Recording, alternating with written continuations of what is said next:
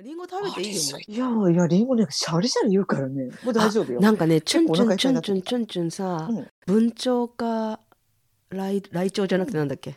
うずら。うずら。大腸。なんかうずらってライチョウに似てない柄が。似てる似てる。ね似てる似てる。うん可愛いよね。そうか、チュンチュンチュンチュン言うでしょ？でね、リスナーさんでい、や、でもね、うずらの声がちっちゃいよ。聞こえないあ、じゃあ文鳥だね。。文鳥だね、ずっと言ってんの。でね、うん。うんリリスナーさんで赤星インコ飼ってる人がいるんだって、うんうん。でいつも最近すごいハマってくれてて、すごいずっと聞いてるんだけど、う。もうねそのインコが文鳥のね鳴き声に反応するんだって。すっごい反応するんだって。確かに朝もカーテン開けてあ緑にしたら野生の鳥の声が聞こえるじゃん。チュンチュンって、うんうん。もうすっごい返事するもんねうちの文鳥たち。あシュンってそれかわいい。ね。かわい。い。そう若ち子ネタなんかないかなラジウムガールをこの間出したきりでまあ。ああじゃあまた海外ネタに行く？お海外いいね。ネタに。うん海外だったらドイツネタにしようか。この間ドイツのシリアルキラーのデュッセルドルフの吸血鬼の話をしたから、覚えてる？覚えてる。ギロチンで、うん。私が死んだ後、血しぶきが吹き出すのが最後のたる。うん。じゃあね、ドイツのうん。デュッセルドルフの吸血鬼、ペーター・キュルテンに続く、うん。ニュルンベルクの謎の少年って知って、これねでも、ドイツで、ドイツで知らない人いないんじゃない？だから え、知ってるでしょ？カカスパーハウザー君。知ってるでしょめいちゃん？いやちょっと私わかんない。だから事件を聞けばマジで？事件を聞けばわかるかもしれないけど、ニュルンベルグの謎の少年とか、旦那さんとか旦那さんの、あのお母さんとか絶対してる。あこれだって銅像もあるんだよ。ニュルンベルクの公園、公園という広場に。えー、じゃあ悪い人じゃないの？カ銅像があるってことは。悪い人じゃない。この人、謎の少年。えーじゃあ今日はカスパーハウザー君。これ200年前の話なんだけど、全然昭和ハッピーでもなんでもないよ。まだね、ヒラリー・ボグセンが生まれる前の話だけどいいいいよだから200年、1800年、徳川1800徳川初めの方に、徳川吉なんだっけ？か慶喜より前じゃん。ケーキ、で徳川慶喜、自転車で美女に見とれて、その自転車事故でしょ。それより前じゃんね。人間味がある。それより前前。でね、1800年代の初め頃に、うんニュルンベルグの大きい広場に、うんなんかね、一人の少年が現れたのよ。もうね、もうみんなにボロボロで、うんもう本当にホームレスみたいな感じで、うん。薄汚い格好をして、周りじろじろ見るじゃん。うんあの子何みたいな。なんかすごくホームレスみたいな男の子だったらしいの。で、それを見かねて、一人の男性が声をかけたのね。君は何してるのって。うんだったら返事ができない。言葉が話せなくって、男性が声かけても理解してないような様子だったらしいのね。うん手紙を持ってたらしいの。うんある手紙を持ってて、その手紙をその広場に集まった人たちで開けて読んだら、この少年をどこかの、まあ今でいう、日本でいう自衛隊みたいな、うんそういう入隊させてくださいと。騎兵隊か。うん騎兵隊に入隊させてくださいって書いてあったんだって。私は、この子のお母さんから、この子の養育を頼まれましたと。でも自分にも子供がいて、お金に余裕がないから、この子をろくに育てることもできず、教育することもできず、この子はね、16歳ですと。うん16歳なんだけど、一度も外に出たことがありません。名前はカスパーハウザーです。もし入隊させても、使い物にならなかったらう、ん殺処分してくださいって手紙だったらしい。でもうびっくりして、その手紙を読んでびっくりした、うんその広場、ニュルンベルクの広場の人たちが、今でいう警察に連れて行くのね。うんで、警察がいろいろ聞くんだけど、もう全然受け答えができなかったんだって。だったら文字は書けるかって言って、鉛筆筆談させようとしたんだけど、うんそれも書けない。うんでも、かろうじて、カスパーハウザーっていう名前だけは言えたらしいの。うんもうどうしようもないから、身元もわからないし、親兄弟もわかんない。全然何も不思議な少年だから、仕方ないから警察が保護したらしいのよ。うんで、それが結構その地元で有名になって、うんものすごく異様な様子。結構ね、いろいろな学者が興味を持って調査を始めたのね。うん法学者とか教教育学者とか、うんいろんなことを調査し始めると、カスパー・ハウザー君の驚くべきことがいろいろ調査で分かってきたんだって。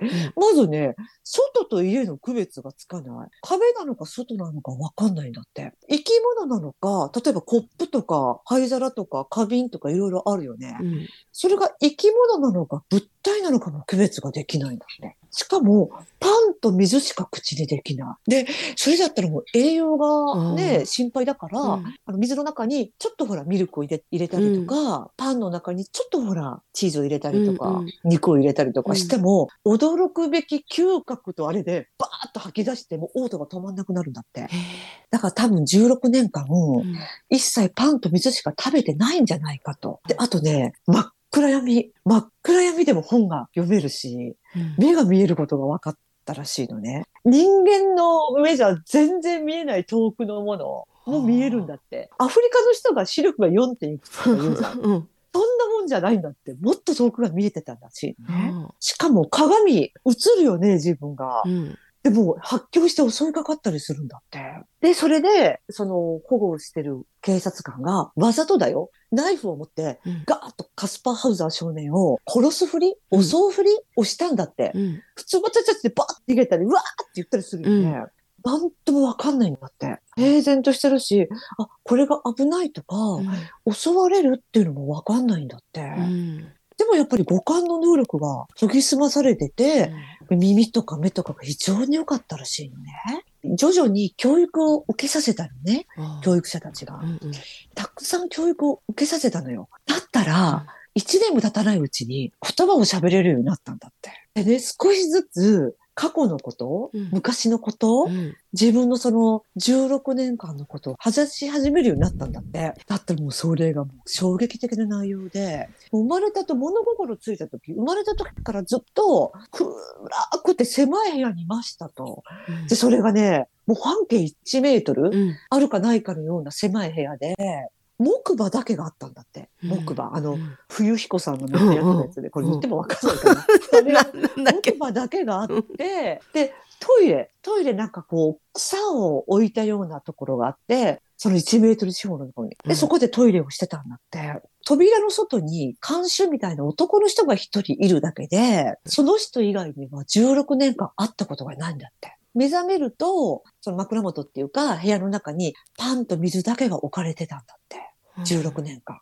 それがね、何日に1回、1週間に1回かどうかわかんないんだけど、うんたまーにね、そのお水がすっごい苦い時があったらしいのね。うんで、多分それには睡眠薬が入ってたと思うんだけど、うん苦いお水を飲んだ時に限って、すっごい睡魔に襲われて、意識を失うんだって。で、目覚めると、部屋の掃除がしてやって、トイレの掃除がしてやって、爪も、自分の爪もきれいに切られてやって、体もきれいになっててうん、服も着替えてたんだって。へーで、それが16年間続いたらしいのね。うんある日、またそのすっごい苦い水を飲まされて、眠らされて、気がついた時は、ニュルンベルクの広場に立っていたらしいの。ええで、だんだんそういう言葉も話せるようになったから、次第にその市民たちもうん。友達になってくるわけよね。いろいろニュースとか新聞とかになってたんじゃない、?200 年前とかテレビもないから、うん。こういう少年がいて保護されて、うん。こういう生活を昔してたってことを少しずつ話し始めて、こうこうこうだよっていうのがニュースっていうか、その地元の噂になって、地元の人たちも結構打ち解けてきて、うん。仲良くなってきたんだって、一つの疑惑が浮かんできて、うんうんって、王室貴族の顔にそっくりだぞって。ええ当時の貴族、なんたらなんたら王様。まあちょっと若ちょっと忘れちゃったけど、うんそれがまあ、スティーブ皇族とするじゃん。うんスティーブ、スティーブ王子とするよね。あの人はスティーブ王室貴族の顔にそっくりじゃないかっていう噂がバーッと立ち込められてきた頃に、うん何もの中で襲撃される。ナイフで刺されちゃうんね。でも、その時はまあ一命を取り留めるの。で、カスパー・ハウザー君は、なんかね、覆面をした男にナイフで刺されましたって証言をしたんだって。うんこれでますます王族じゃないかっていう疑惑が深まったのよ。喋り始めた頃に襲われたでしょ、うんうんますます深まって、うんこれは間違いないぞと。うんそのスティーブ王子様と顔がもろ一緒じゃないかって言った時に、今度は致命傷の傷を負わされて暗殺されちゃうのね。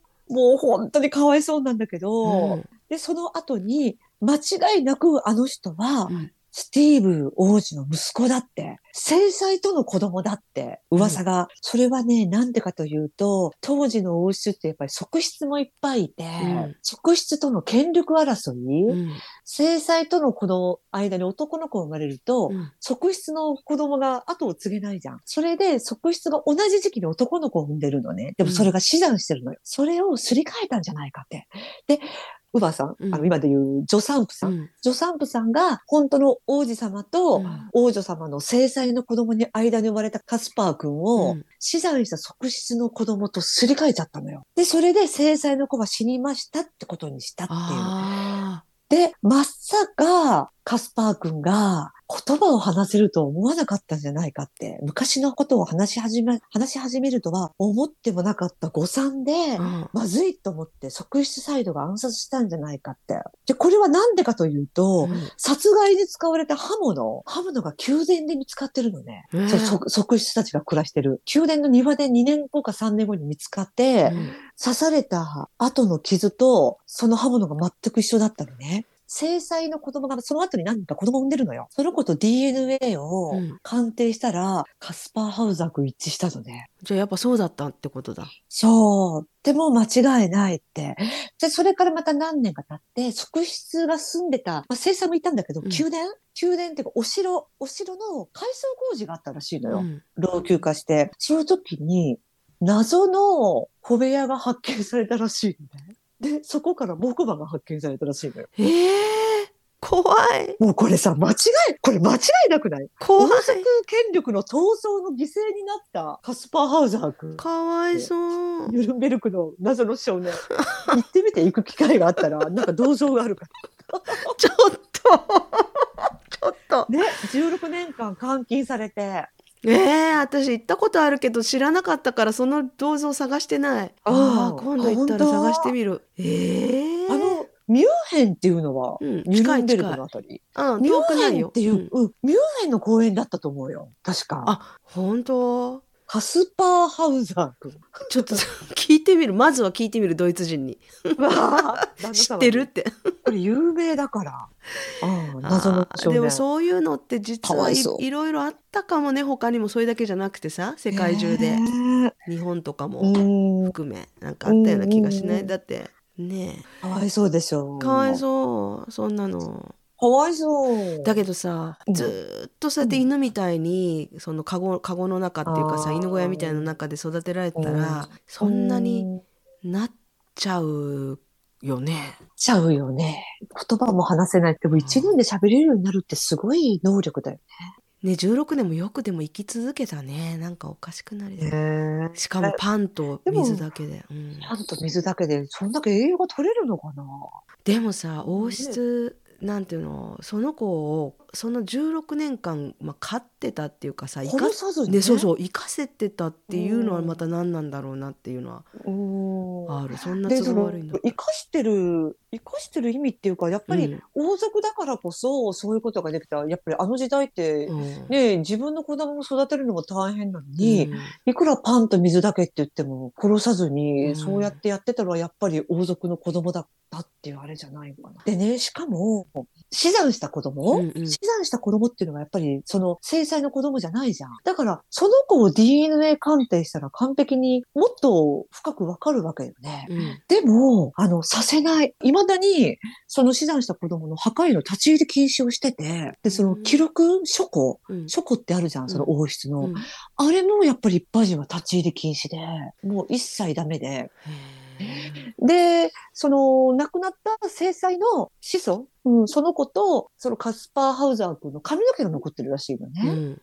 今でもね、そういう記録で残ってるらしいの、そのニュルンベルクに。その髪の毛を DNA 鑑定したんだって。だったら血縁関係があるってなったから、あとはその死産した子供を調べて、王女様の子孫と血縁関係ありませんよって言われたらもうはっきりわかることなのに、うん。それをさせないってことは、ね。やっぱり闇が深いんだなと思って、うん。ちょっと調べてみるねなんか残ってるかな？写真写真。とか残ってないね。200年前だから絵とかあ絵だね、うん、えだからその公園にある銅像も、うん、シャキッとしたあの晩年のカスパー君じゃなくて、ね、うん、発見された時のあのボロボロの？みたいな、ボロボロのちょっとうつむき加減のだらっとしたような感じのああいう銅像だったよ。へえでもその銅像を建てようって人たちはやっぱりその闇に対して、あの、うんうん、反発してるんだろうね、そうだよね。そういう気持ちだよね。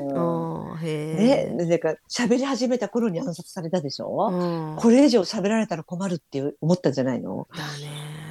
かわいそすぎる。かわいそすぎる。200年前の話だけどやっぱそういう話はさそういう話は語り継がれて語り継がれて今残ってるっての分かるんだけどさなんかどうでもいい何楊貴妃が陰謀が長かったとかさ、うん、そういう話がクレオパトラがさ歌詞あの達人だったとかそういう話どうでもいいような話がいまだに語り継がれてるってのも面白いよね。あおかしい